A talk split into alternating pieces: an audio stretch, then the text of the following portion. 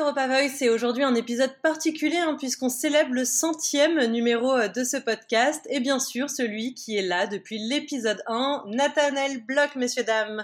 Bonjour Marianne. Avant de commencer, euh, Nathanaël, une petite pensée pour Christophe, hein, Christophe Mallet, puisque c'est avec lui que vous avez euh, créé ce podcast. Oui, effectivement, hein, le centième de, cette série de podcasts. On a commencé ça avec Christophe il y a 3-4 ans de cela. Maintenant, on ne savait pas après le numéro 1 qu'on allait aller jusqu'au numéro 100, euh, mais euh, toujours autant de plaisir de retrouver les auditeurs euh, d'SPS après après 100 podcasts. On est passé par plein de sujets, par le Brexit, par des élections un peu à travers toute l'Europe, puis on va le voir aujourd'hui hein, aussi par les relations franco-australiennes qu'on a traitées nombreuses fois. Donc non, toujours un grand plaisir de retrouver les auditeurs et effectivement une pensée pour pour Christophe à l'initiative aussi de ce projet.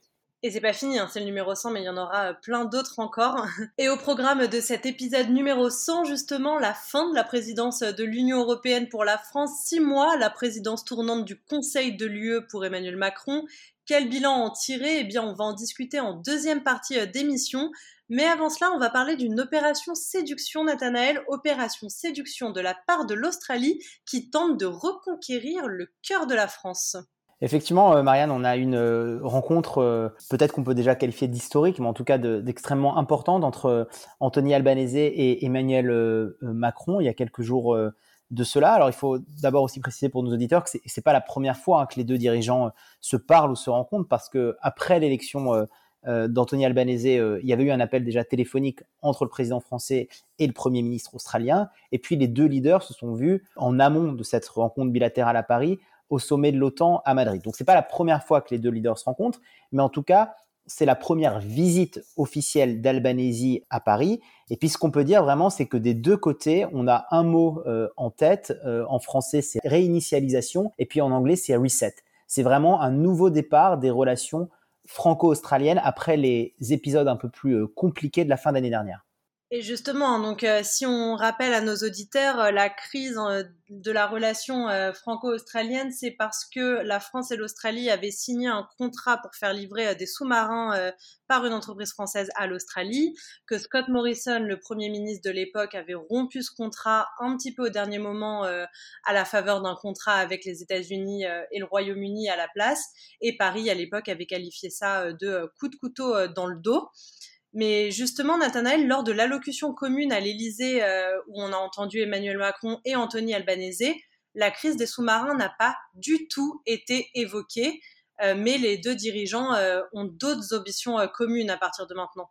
Oui, d'ailleurs, c'était assez intéressant, Marianne, parce que c'est presque comme si cet épisode n'était pas à mettre à la solde du pays Australie pour Emmanuel Macron, mais plutôt à la solde du précédent gouvernement, celui libéral de, de, Scott Morrison. Alors, en effet, hein, euh, euh, Emmanuel Macron ne s'est pas caché euh, derrière une histoire fantasmée d'une relation où, tout va bien. On a quand même rappelé brièvement cet épisode de, des, sous-marins et puis même dans son allocution, dans sa déclaration officielle, hein, le président de la, République a parlé d'une phase difficile. Hein, c'est ses mots, c'est les mots de son discours. Mais les principaux moments de cette rencontre bilatérale ont plutôt été tournés à la fois vers l'avenir, mais surtout en fait euh, vers l'Indo-Pacifique. Euh, pour Emmanuel Macron et pour Anthony Albanese, c'était presque l'affirmation du fait que ni la France ni l'Australie ne pouvaient se passer de l'autre pour pouvoir construire quelque chose dans l'Indo-Pacifique sur plein de domaines, hein, les, domaines de la défense, mais aussi les domaines de l'environnement, de la biodiversité, de l'énergie.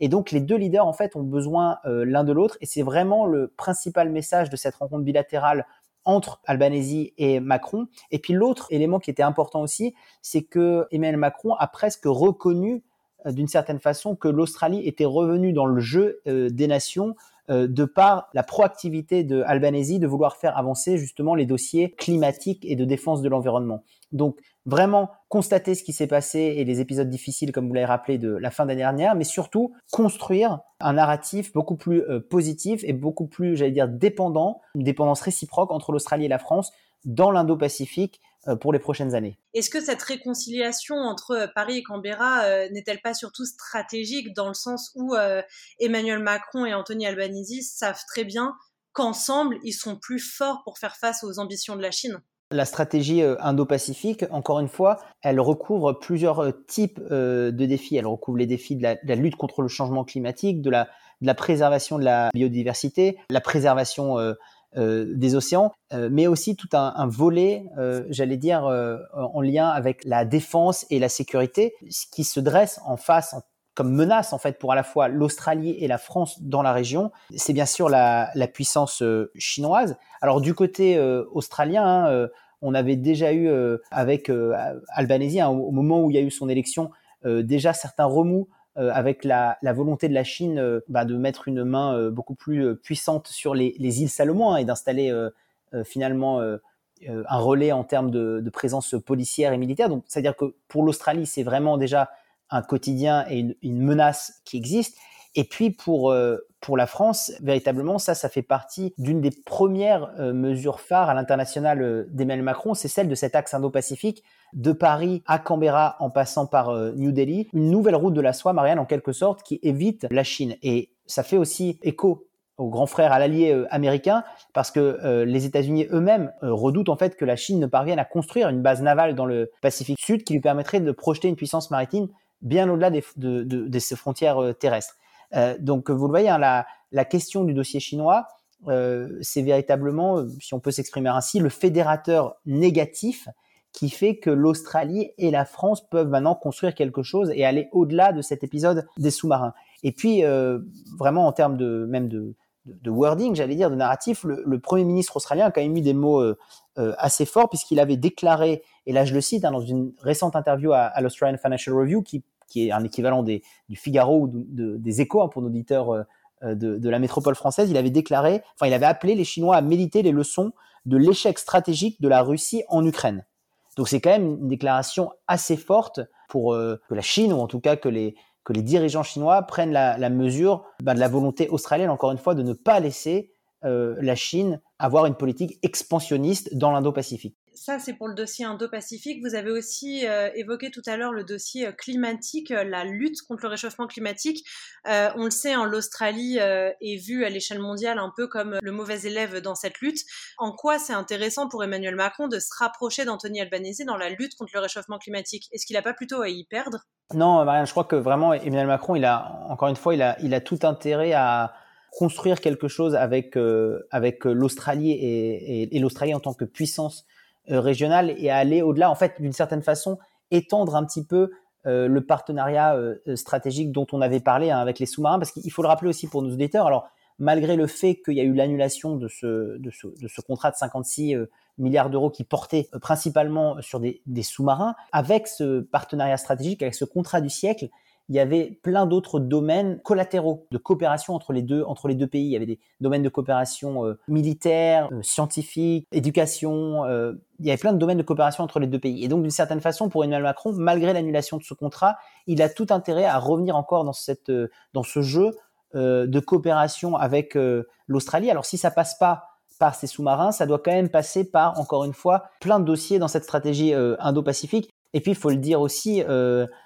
c'est assez cohérent avec ce, qui a été fait à l'échelle, on en reviendra dans cette deuxième partie d'Europa de, mais ce qui a été fait à, l'échelle européenne et la proactivité euh, du leader euh, français en termes d'environnement. Donc non, je crois que Emmanuel Macron, il a tout intérêt sur ces questions de, changement climatique, mais ça a aussi des impacts, j'allais dire, économiques très concrets. Hein. Quand on parle de changement climatique, on parle aussi d'énergie renouvelable et on parle de nouvelles sources d'énergie comme l'hydrogène. On sait qu'en ce moment, en France, il y a énormément d'entreprises françaises qui arrivent sur le territoire australien eh ben, pour une espèce d'échange de bons procédés et proposer, j'allais dire, euh, à, l'Australie de, mettre à disposition euh, le savoir-faire euh, de l'ingénierie française pour construire une filiale d'avenir de ces nouvelles sources d'énergie comme, comme l'hydrogène. Donc non, je crois qu'Emmanuel Macron, il a tout intérêt à reconstruire quelque chose de solide et à reconstruire des coopérations, pas une seule, mais des coopérations dans plein de domaines différents entre l'Australie et la France.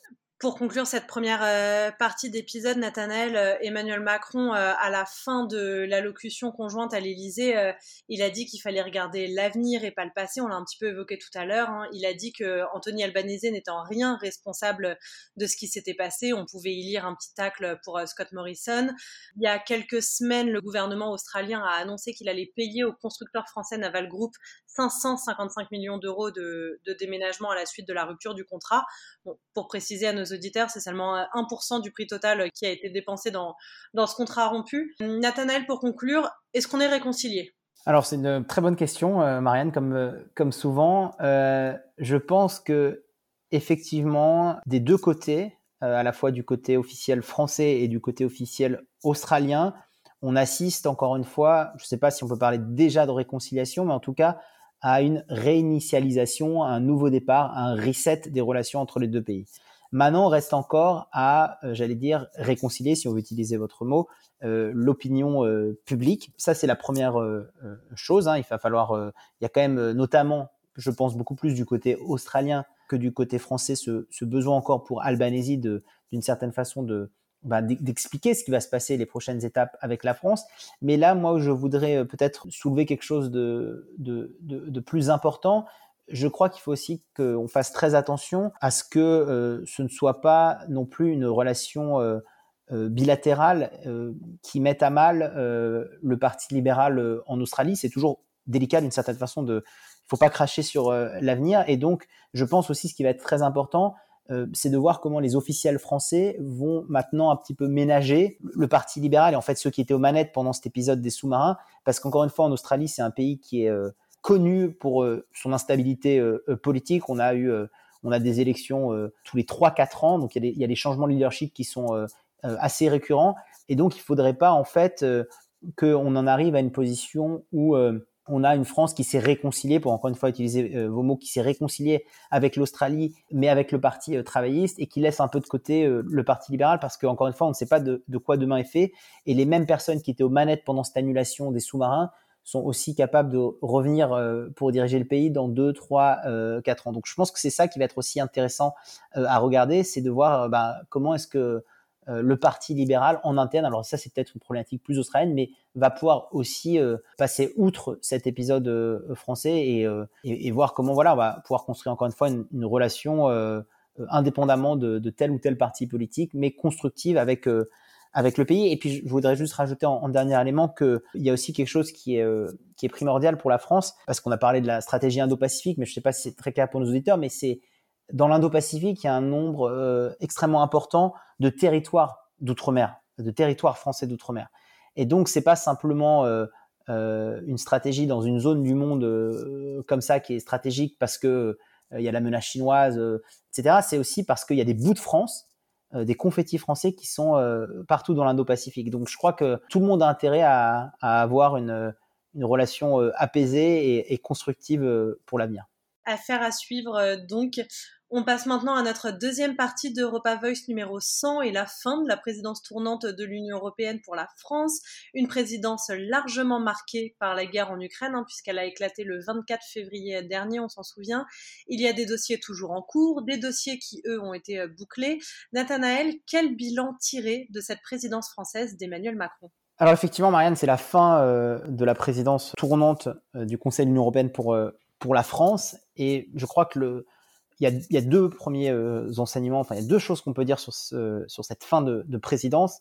C'est d'abord que effectivement un peu, d'une certaine façon, comme le Covid au début du mandat euh, euh, d'Emmanuel Macron, eh ben la guerre en Ukraine a profondément modifié, en, tout cas a accéléré, accéléré, beaucoup de dossiers pendant cette présidence française. Ça c'est le, premier point. Hein. Et puis le deuxième point, c'est que d'une manière globale, et ça ça a été aussi souligné par les leaders européens, par la, présidente de la Commission, euh, euh, notamment Ursula euh, von der Leyen, c'est que c'était une présidence plutôt réussie pour Emmanuel Macron, avec énormément de dossiers qui ont été conclus pendant, encore une fois, ces six mois de, présidence tournante. Et quels dossiers, justement, ont été délivrés?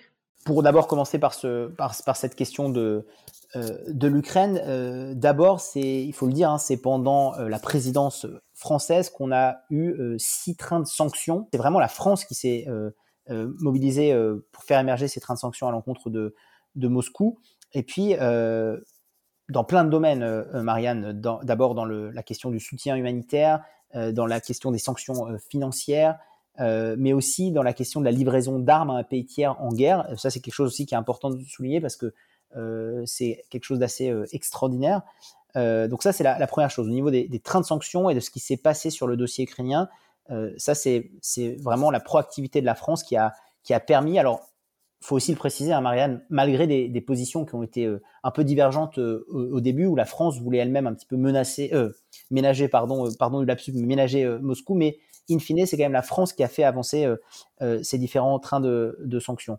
Ensuite, sur la, question de la transition euh, climatique, on a eu aussi euh, euh, de nombreuses avancées. On a eu la question de la neutralité carbone d'ici à 2050, malgré encore une fois des, freins, enfin certains freins à cause de cette guerre en Ukraine, mais en, tout cas, voilà, on a eu de nombreuses avancées sur cette question de la, neutralité carbone. Et puis après, on a eu peut-être de manière un peu plus j'allais dire concrète pour le, le citoyen lambda, on a eu plein de, euh, de dossiers que la France a permis de, débloquer. La question du, on a beaucoup parlé dans les, dans les articles, c'était assez, assez, rigolo, mais la question du chargeur euh, universel, par exemple, c'est quelque chose que la France a fait euh, avancer. Mais après, des questions aussi beaucoup plus importantes, structurelles, comme la question du salaire minimum européen, la question de la place et du pourcentage des femmes dans les conseils d'administration. Ça, encore une fois, c'est sous la présidence française qu'on a eu ces avancées. Et puis après, dans la question du numérique, euh, si on, encore une fois, là, là, je suis en train de dresser un petit peu les, les, grands, euh, euh, les grandes réalisations, mais sur la question du, du numérique, on a eu quand même deux actes majeurs qui vont permettre de mieux encadrer le secteur. C'est la conclusion de deux actes, c'est le Digital Services Act, DSA, et le Digital Market Act, qui encore une fois sont, sont deux, deux actes qui vont permettre de beaucoup mieux encadrer au niveau européen toutes les questions qui sont liées au numérique, sur la question des, données, sur la question de la privacy, euh, sur la question de, la propriété des données, à qui appartiennent les données, les datas, etc. Donc, vous voyez, sur, là, j'ai vraiment dressé ça de manière assez, assez, assez succincte, rapide, mais sur plein de dossiers, on a véritablement cette présidence tournante du Conseil de l'Union européenne par la France qui a permis de faire avancer ces dossiers. Je reviens sur le dossier ukrainien. Vous parlez de ménager euh, la Russie. Emmanuel Macron, est-ce qu'il a eu raison de continuer le dialogue avec Vladimir Poutine?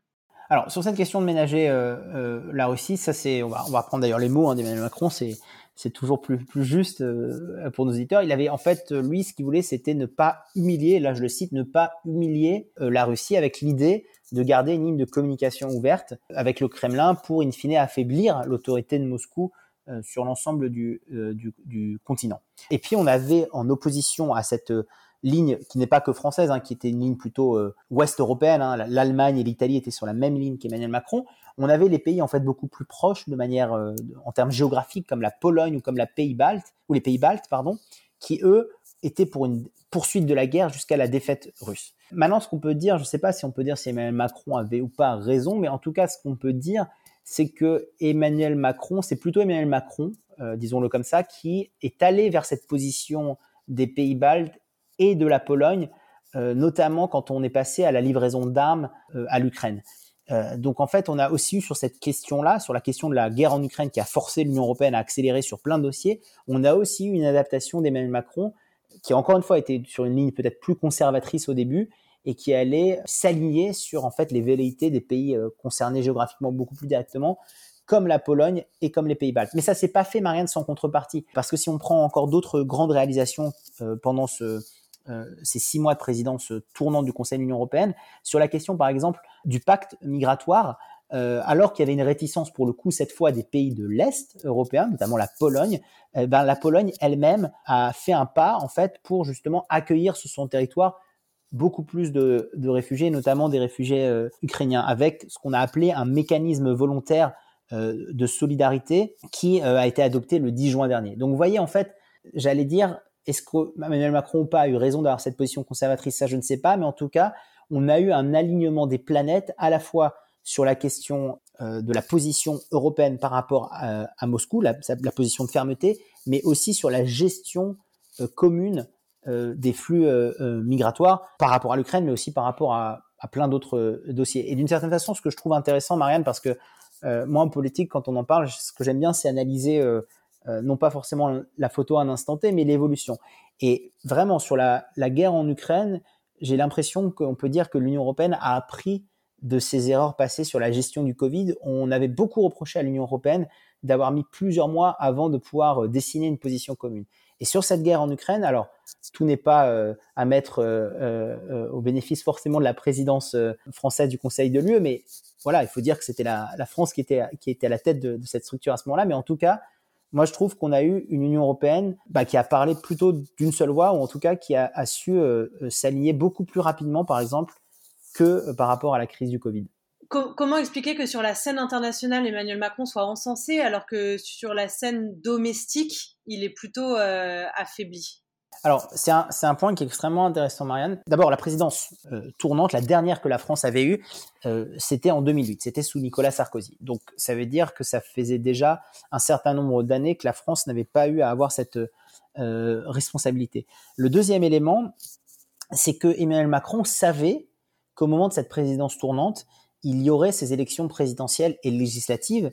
Euh, donc maintenant, savoir est-ce qu'il voulait l'utiliser comme un, tremplin euh, pour ces élections, c'est difficile, mais en tout cas, c'était un pari parce que, euh, encore une fois, personne ne peut savoir comment, enfin, personne ne pouvait savoir comment cette présidence se passera à ce moment-là. Donc c'était aussi un pari d'Emmanuel Macron de, de hoster, d'avoir cette présidence pendant des élections législatives et présidentielles sur votre question, Marianne, mais ça, je crois que c'est une constante, hein, c'est que euh, sur la scène euh, euh, diplomatique internationale, il y a quand même une certaine unanimité pour dire que il y a un vrai travail qui est fait de la part du président français. Et puis là, je crois qu'il faut aussi y ajouter le travail qui, avait été fait par par Clément Bonne, l'ancien Monsieur Europe du, gouvernement Philippe, qui maintenant est passé au transport. Mais il y avait véritablement une expertise. Et, je veux juste donner un exemple. Hein, c'était, je, n'ai pas d'autres exemples en tête d'un ministre en charge des dossiers européens qui soit sorti du, euh, collège de Bruges, qui est euh, l'équivalent de l'ENA sur les questions européennes. Et Emmanuel Macron avait euh, intelligemment placé, alors infidèle à la fois, mais aussi quelqu'un qui s'y connaissait, qui avait un véritable intérêt pour ces questions européennes. Donc je crois que sur les questions internationales et européennes, on a cité la présidente de la Commission européenne, mais le président du Conseil européen, Charles Michel, aussi a salué, et là je le cite, le travail gigantesque qui est réalisé par Emmanuel Macron. Donc sur ces questions européennes et internationales, je crois que vraiment il y a une reconnaissance du travail qui est fait et du fait que la France, euh, je ne sais pas si elle est revenue, mais en tout cas euh, euh, la, France a su imposer ou réimposer sa voix sur la scène internationale. Mais le problème, Marianne, ou la dystopie quand on parle de, de politique interne, c'est que en fait, c'est des sujets qui paraissent un peu loin du quotidien des Français et que c'est pas ça qui va apporter des réponses sur les questions du pouvoir d'achat, euh, sur les questions de la sécurité euh, et sur un tas d'autres questions qui sont le quotidien des Français. Et donc, je crois, il faudrait regarder les études d'opinion, mais que, en fait, les questions européennes et internationales ont eu très peu d'impact sur la perception qu'ont eu les citoyens d'Emmanuel Macron, en tout cas du vote en faveur de Renaissance ou de, ou tel et tel candidat. Donc, je crois que c'est c'est aussi un enseignement, hein, d'ailleurs, pour Emmanuel Macron, pour ce second euh, quinquennat, c'est que certainement, maintenant, il y aura encore beaucoup d'attentes sur ces questions européennes et internationales parce que il a, euh, d'une certaine façon, euh, installé un, précédent, mais que ce ne sont pas ces questions-là, malgré tout le succès qui peut y être euh, apparenté, bah, qui vont permettre de d'avoir une image plus favorable au sein de l'opinion, qui peut-être attendent des réponses, j'allais dire, plus qui les concernent plus directement. Et j'aimerais ajouter que, et c'est là aussi peut-être tout un travail de pédagogie qu'il y a à faire pour l'Europe, sur l'Europe, c'est que 80%, Marianne, des, des lois qui sont votées en France sont des transcriptions, sont des traductions de lois qui sont votées à Bruxelles. Donc en fait, foncièrement, ce qui se passe à Bruxelles a un impact sur le quotidien des Français. Et peut-être que c'est un élément de réponse que je peux apporter dans, cette Europa House pour nos auditeurs. C'est peut-être là où le travail de pédagogie est à faire. C'est que ce qui se passe à Bruxelles, c'est pas simplement de la politique européenne ou internationale. Ça a une traduction très concrète euh, dans le quotidien des Français parce que, encore une fois, euh, 4 cinquièmes des voix qui sont votées au Parlement euh, français sont en fait des traductions, euh, des, des, des, des, translations de des lois, des adaptations des lois qui sont votées au Parlement européen de Bruxelles. Dernière question, Nathanaël. Euh, c'est fini pour la France, donc hein, maintenant c'est la République tchèque qui prend les rênes de la présidence tournante du Conseil de l'Union européenne pour les six prochains mois. Est-ce qu'on sait déjà s'il y a des enjeux qui leur sont propres? En fait, ça fonctionne en trio. Alors, un peu, on va pas rentrer dans les détails, mais en fait, c'est euh, à la fois la, la, la, Suède euh, qui présidera le prochain Conseil après la République tchèque, la France et, euh, et donc la République tchèque. En fait, ils travaillent, ils vont travailler ensemble sous la forme d'un trio. Pourquoi? Simplement juste pour assurer la continuité, pour pas qu'il y ait simplement six mois de présidence et que ça s'arrête. Donc déjà, c'est-à-dire que effectivement, même si la France n'aura plus la présidence tournante de ce Conseil de l'Union européenne, on aura encore d'une certaine façon la tête dans ce qui se passe justement pour assurer cette continuité. Donc ça, c'est le, premier élément. Euh, le deuxième élément sur la, République tchèque, pardon, euh, de manière plus, euh, plus en détail, ou en tout cas sur le programme de la République tchèque, ce qu'on sait déjà, c'est qu'il il y a beaucoup d'attentes sur une, une, idée que Emmanuel Macron justement avait un petit peu lancée comme ça au, mois d'avril, qui est celle de la communauté politique européenne, la CPE. L'idée de la CPE, en fait, c'est de réunir des partenaires à l'échelle du continent européen qui vont au-delà de l'Union européenne. Alors pourquoi Emmanuel Macron avait lancé cette idée et pourquoi c'est un dossier qui va être scruté de près euh, sous la présidence euh, tchèque euh, C'est parce qu'en fait c'est d'une certaine façon une manière de temporiser avant certains élargissements, puisqu'on sait que c'est un, débat là maintenant qui est, récurrent au sein de l'Union européenne, et notamment avec l'attribution du statut de, candidat à l'Ukraine. c'est en attendant que l'Union européenne s'élargisse et avec toutes les, les complications que ça peut euh, apporter et puis toutes les incertitudes. Un des grands enjeux, c'est de savoir comment est-ce que sur euh, à l'échelle du continent européen, on va pouvoir travailler encore avec des États qui ne sont pas membres de l'Union européenne. Donc ça, c'est un des, grands enjeux pour la, République tchèque. C'est cette question d'abord de la, communauté euh, politique européenne. Et puis après, d'autres, enjeux, c'est plutôt la question, alors là, ça concerne plus ce qu'on a appelé le groupe de, de Visegrad, donc c'est-à-dire les pays euh, plutôt de, l'Est européen. Le vrai enjeu pour la République tchèque, c'est de savoir s'ils vont pouvoir s'affirmer comme justement un leader euh, de cette Europe euh, de l'Est plus et faire face à des velléités plus conservatrices comme ça peut être le cas en Hongrie avec Viktor Orban. Donc pour l'instant, c'est encore des, des, enjeux, j'allais dire, très, très macro, mais ça va être vraiment voilà, deux choses très importantes. C'est la communauté politique européenne et ses questions d'élargissement, comment ça va être traité dans les six prochains mois, indépendamment de ce qui va se passer d'ailleurs, Marianne, pour l'Ukraine. Et puis la deuxième question, eh ben, c'est en fait euh, de savoir comment est-ce que la République tchèque pourra peut-être gérer d'une façon un peu plus euh, réussie les nombreux vétos, notamment qui sont apportés par la Hongrie et les positions plus conservatrices qui empêchent des fois l'Union européenne d'avancer quand il y a un vote à l'unanimité qui est, qui est requis. donc comment la République tchèque va pouvoir s'affirmer face à la Hongrie et faire que les dossiers avancent. Voilà, les, deux choses qu'on peut dire euh, pour le moment de cette euh, présidence euh, euh, tournante de l'Union européenne assurée par la République tchèque dans les six prochains mois. Réponse dans six mois. Merci beaucoup, Nathanaël. Merci beaucoup, Marianne.